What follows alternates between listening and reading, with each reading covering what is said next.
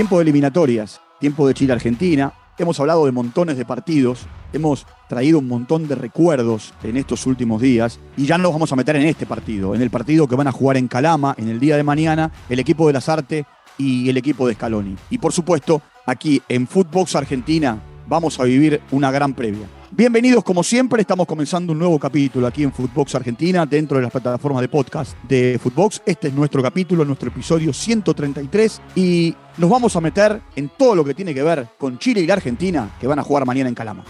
Walter Zafarian presenta Footbox Argentina, un podcast exclusivo de Footbox. Seguimos en modo eliminatorias, Chile-Argentina, Argentina-Chile, Calama es la sede. Vamos a, conversar, a charlar, a interactuar con nuestro amigo Fernando Solabarrieta de Footbox en Chile. Y, hay muchas cosas por, conversar, ¿no? Chile se juega mucho, la Argentina está clasificada. Fernando, ¿cómo va? Bienvenido.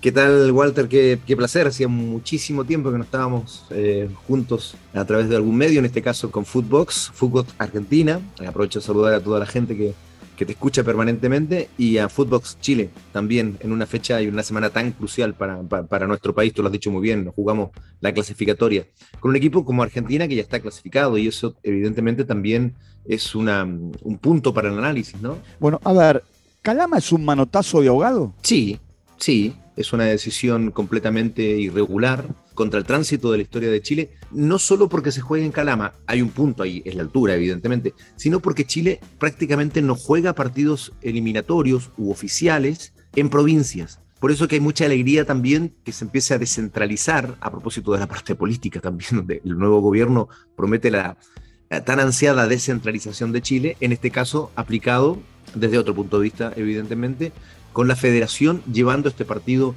a la, segunda región de nuestro país, pero particularmente la altura de Calama, una altura de 2.300 metros, donde, cuidado, los jugadores chilenos tampoco están acostumbrados, sobre todo aquellos que vienen desde fuera, salvo los de México, eh, pero donde entendemos nosotros hay un componente más psicológico que físico que pudiera afectar a Argentina. Por supuesto, bienvenida a esta descentralización, bienvenido que Chile ande de un lado para el otro jugando partidos y salga de Santiago, como le ocurre al seleccionado argentino que recorre de norte a sur, de este y a oeste el territorio jugando con el seleccionado. Ahora, por supuesto, este manotazo de y esto es un juicio mío, se da en el cierre de la eliminatoria.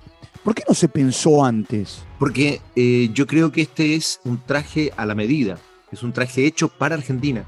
Desde la eliminatoria anterior eh, surgió la idea, pero parecía tan descabellado por una serie de circunstancias, entre otras por el aforo de los estadios, o sea, se venden, esto desde el punto de vista económico, se venden abonos y los abonos son para el Estadio Nacional, un estadio de 45 mil espectadores, por tanto, hay un tema logístico que también era muy difícil y que eh, era poder eh, sacar esos abonos y trasladarlos a Calama.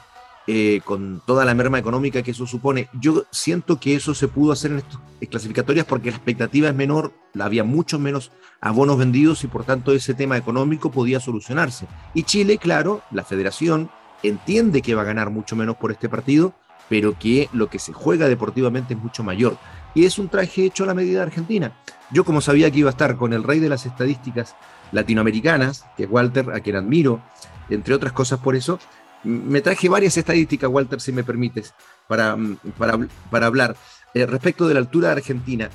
Argentina ha jugado en La Paz, en Quito, en Sucre y en otras ciudades que tienen altura en eh, Sudamérica. Y contrariamente a lo que se piensa, Argentina no tiene un mal rendimiento en altura. Ojo. No, le ha, ido, le ha ido bien, le ha ido bien. Es más, hay toda una historia a partir del 73, donde la Argentina gana en La Paz. Después le costó la famosa y desafortunada declaración de Pasarela, la pelota no dobla, sí. eh, el día que, que, la Argentina pierde en el 97 en, en, en, Quito, y después se acomoda, porque con Peckerman sobre la hora obtiene un empate, el famoso gol de Sorín en La Paz, gana en Quito, de hecho al último mundial consigue la clasificación en Quito, vuelve a irle bien en Bolivia, es cierto que en un momento determinado con Maradona se comió seis en La Paz, pero ha tenido buenas y malas, y las ha compatibilizado. Y un pequeño detalle, 2.300 metros, es cierto, eh, hay 400 y pico de metros de diferencia. Es como ir a jugar a la provincia de Jujuy, que está a 1.900 metros de altura. Sí, y, y el total en la estadística para refrendarlo con datos objetivos, es que Argentina ha jugado 52 partidos en altura, ha ganado 22, ha empatado 13 y solo ha perdido 17. Y el rendimiento en altura de Argentina es de un 50.6%. Por tanto, sí, es cierto que el golpe en La Paz, el golpe de efecto en los últimos años en las últimas clasificatorias ha sido duro, pero en general, si uno revisa la historia de Argentina en altura, no es tan, no es tan mala en cuanto a números. Por tanto, bueno, nosotros creemos que hay una ventaja psicológica, que al jugador argentino no le gusta jugar en altura, pero cuidado, que futbolísticamente eso no es tal. Lo último, para, para poner a, Calama como una decisión, lo último que le cerraba a las federaciones es, que en esta oportunidad Chile juega con Argentina en, en, bueno, en Calama por decisión propia y después jugaba en La Paz. Claro. Por tanto, esta semana entienden que también sirve como aclimatación para los ya 3.600 metros de La Paz. Y yo me acuerdo que en otro tiempo, Chile lo que había hecho antes de ir a, jugar a la altura era todo un trabajo con cámaras, que, llamó la atención en su momento. No sé si fueron en Calama o fueron en Santiago, pero fue previo al Mundial 98 y bueno, le ha, dado, le ha dado resultado. Ahora, hay una gente que es extra a la altura, que es el tema del COVID. Y Chile ha perdido soldados producto de los contagios. Más allá de perder a su baluarte más importante en la cancha y en el camarín, que es Arturo Vidal por suspensión. Sí, sí, sí, dos partidos. Habían sido inicialmente tres, le rebajaron la suspensión a dos partidos, pero no va a estar ni con Argentina ni con eh, Bolivia Arturo Vidal. Y los otros dos que han caído por COVID son Mauricio Isla, eh, que se ha quedado en Santiago haciendo cuarentena, y Jan Meneses, que proviene del fútbol mexicano más Francisco Sierra Alta que ni siquiera llegó a la nómina porque dio positivo en Inglaterra, por tanto ni siquiera está considerado. Isla, que se hizo un PCR propio ayer, salió negativo y pidió la federación expresamente al gobierno, al Ministerio de Salud, que fuera liberado porque tenía un PCR negativo. Sin embargo, las normas en Chile sanitarias son inflexibles y se dijo que no. Exacto. Claro, el tema es el ingreso. Te voy a contar eh, a esta hora las novedades en la Argentina y se las vamos a contar a los amigos también en Chile, a través de Footbox. En el entrenamiento de la mañana, Aymar no participó. Aymar, en estos últimos días, y esto no se sabía, dio positivo. Están esperando que se negativice. Aymar es la mano derecha de Scaloni. De hecho, en el entrenamiento del seleccionado argentino, que fue eh, a puertas abiertas para la prensa, Mientras los jugadores entrenaban, todos los demás integrantes del cuerpo técnico y auxiliares estaban con tapabocas, con barbijo. Y hay un tema, como para entrar a Chile hay que hisoparse en Chile, a esta hora están debatiendo, supuesto si Aymar antes de viajar da, positivo, no viaja, si llevan o no a Martínez Cuarta. Martínez Cuarta viene de superar un COVID eh, en, Italia, se entrena negativo con sus compañeros. El tema es el ingreso a Calama, en este caso.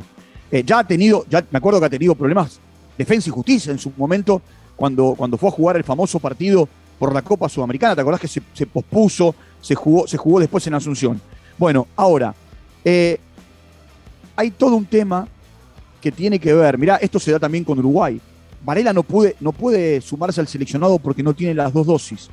Eh, más allá de los resultados y de los PCRs y de lo que marque cada eh, Ministerio de Salud en cada país, está bien que se pida el doble certificado de vacunación.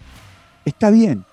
Es una manera de proteger, porque aparte los futbolistas van a viajar después para jugar por sus equipos. Y esta no es una ventana, Fernando, eh, grande. Es una ventana para Sudamérica y para Centroamérica.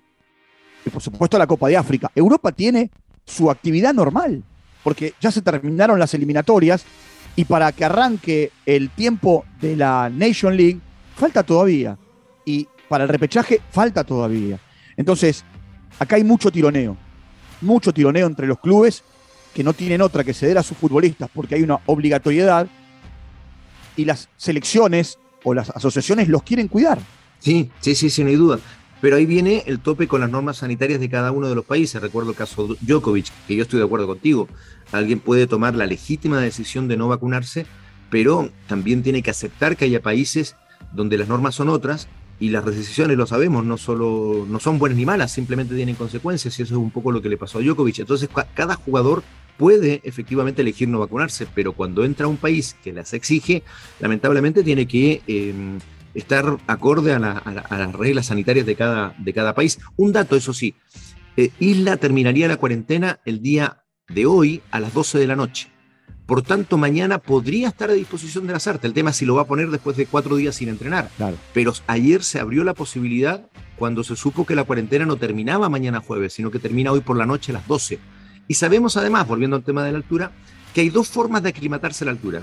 Yendo 10 días antes, lo cual es imposible para cualquier equipo. O llegando sobre la hora. Exacto. Por tanto, Isla califica dentro de la segunda opción y ayer habían voces que decían, hablaban de que Chile podía eh, sumar a Isla al equipo, al equipo titular. Un equipo titular rápidamente que te doy que ayer se armó con Bravo en el arco, con Fuensalida todavía, con Medel, con Maripán y con Eugenio Mena, que es el que suponemos va a jugar como lateral izquierdo. En el medio campo, como están tocados, todavía Aranguis y Pulgar no entrenaron, pero se supone que van a ser de la partida. Sin embargo, sumó a Baeza. Y ojo con esto porque Baeza efectivamente puede ser titular y desplazar a Pulgar como volante mixto. ¿Por qué? Porque Baeza es el más acostumbrado de todos a jugar en altura. Él lo hace allí en México. Y arriba se supone que va el tridente Walter.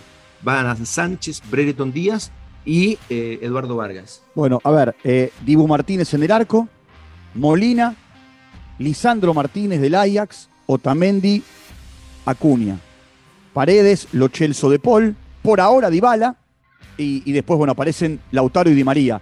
Pequeño detalle, Di María vuela en altura. Se sorprendieron muchos en un momento determinado en Quito y en un momento determinado en, en La Paz. Rindió mucho Di María jugando en la altura. Hay que ver qué pasa con Martínez Cuarta. Fue convocado Nehuen Pérez, el jugador del Udinese, por la falta de centrales. Pesela está suspendido. Hay jugadores como eh, Romero que no vinieron por lesión. Y acá preocupa que Lo Chelsea no juegue en Tottenham, que no tenga minutos, que esté hoy relegado de cara a, a lo que tiene que ver con, con eh, el Mundial. Bueno, faltan nueve meses, lo mismo que Tagliafico. Eh, ese es un poco el panorama. Algunos dicen que puede jugar Di María con Papu Gómez, algunos dicen que puede jugar Nico González con Di María. Por ahora es un misterio. Hasta acá, siempre que ha reemplazado a Messi, o casi siempre, lo ha hecho con, eh, con Paulo Dybala. Sí, te agrego dos datos. Las preocupaciones que tú me las acabas de mencionar en Argentina. Acá hay dos preocupaciones más y que tienen que ver con el COVID. Están aislados y no han entrenado con el equipo Pablo Galdames y Paulo Díaz, porque ambos fueron contactos estrechos con sus familiares el día que compartieron con ellos cuando llegaron a Chile. Por tanto, se esperan los PCR negativos que tendrían que estar hoy para que se integren plenamente, pero hay dos preocupaciones más en Chile, te reitero, Paulo Díaz y Pablo Galdames. Uno de ellos con mucha cara de titular, Paulo Díaz, y eh, Galdames que más bien es, es, suplente, pero es una buena carta como, como alternativa. Ese es el panorama total de Chile con estas últimas dos preocupaciones que te lo dejo como dato. Bueno, Fer, la seguimos eh, mañana y por supuesto después del partido. Un abrazo grande. Gracias. Lo último, cortito, porque me anoté todo esto, quiero, quiero generarte buena, buena impresión. En el total de los partidos que han jugado Chile y Argentina se registran 85 encuentros. Apenas 6 triunfos de Chile, 25 empates, 54 derrotas. Y jugando por clasificatorias, en Chile 7 partidos, solo un triunfo, el único histórico en la, en la vida de la selección chilena, más allá de las dos definiciones a penales en las Copas Américas. Un triunfo en Chile, un empate, cinco derrotas. Y en Argentina, tres empates, cinco derrotas. Ese es el registro de Chile y Argentina en clasificatorias, querido Walter. Quería eh, darte esta estadística modestamente al gran estadístico de Latinoamérica. Tus amigos y seguidores que están en Arica eh, te van a decir en este momento la verdad.